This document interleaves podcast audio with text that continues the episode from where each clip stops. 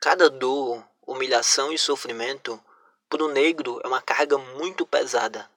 A liberdade virou apenas um invento que não paga nem sequer uma lapiada, carregando essa marca de preconceito, pois a sociedade ainda vive no conceito do negro ser ladrão, pobre ou imundo, com liberdade, mas ainda assim um prisioneiro.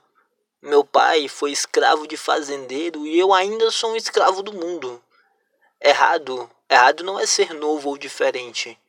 Errado é criar esse conceito de padrão, que difere e julga a classe da gente. Ser liberdade com olhos de escravidão.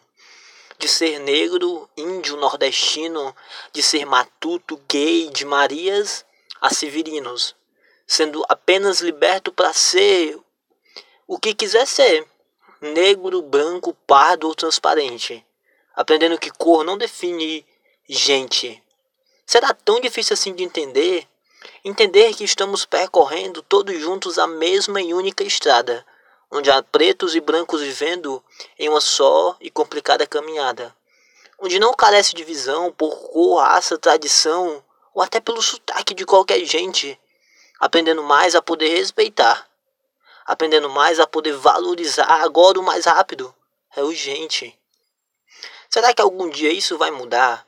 Será que negro e branco ainda vai ser misturado? Será que esse mal vai se endireitar onde todo jovem ande sem ser abordado? Eu vivo aqui, vivo aqui aclamando por essa mudança, pois meu coração vive repleto de esperança de um dia ver esse amor fecundo, vendo em cada um apenas o seu valor verdadeiro. Meu pai foi escravo de fazendeiro e eu ainda, infelizmente, sou um escravo do mundo.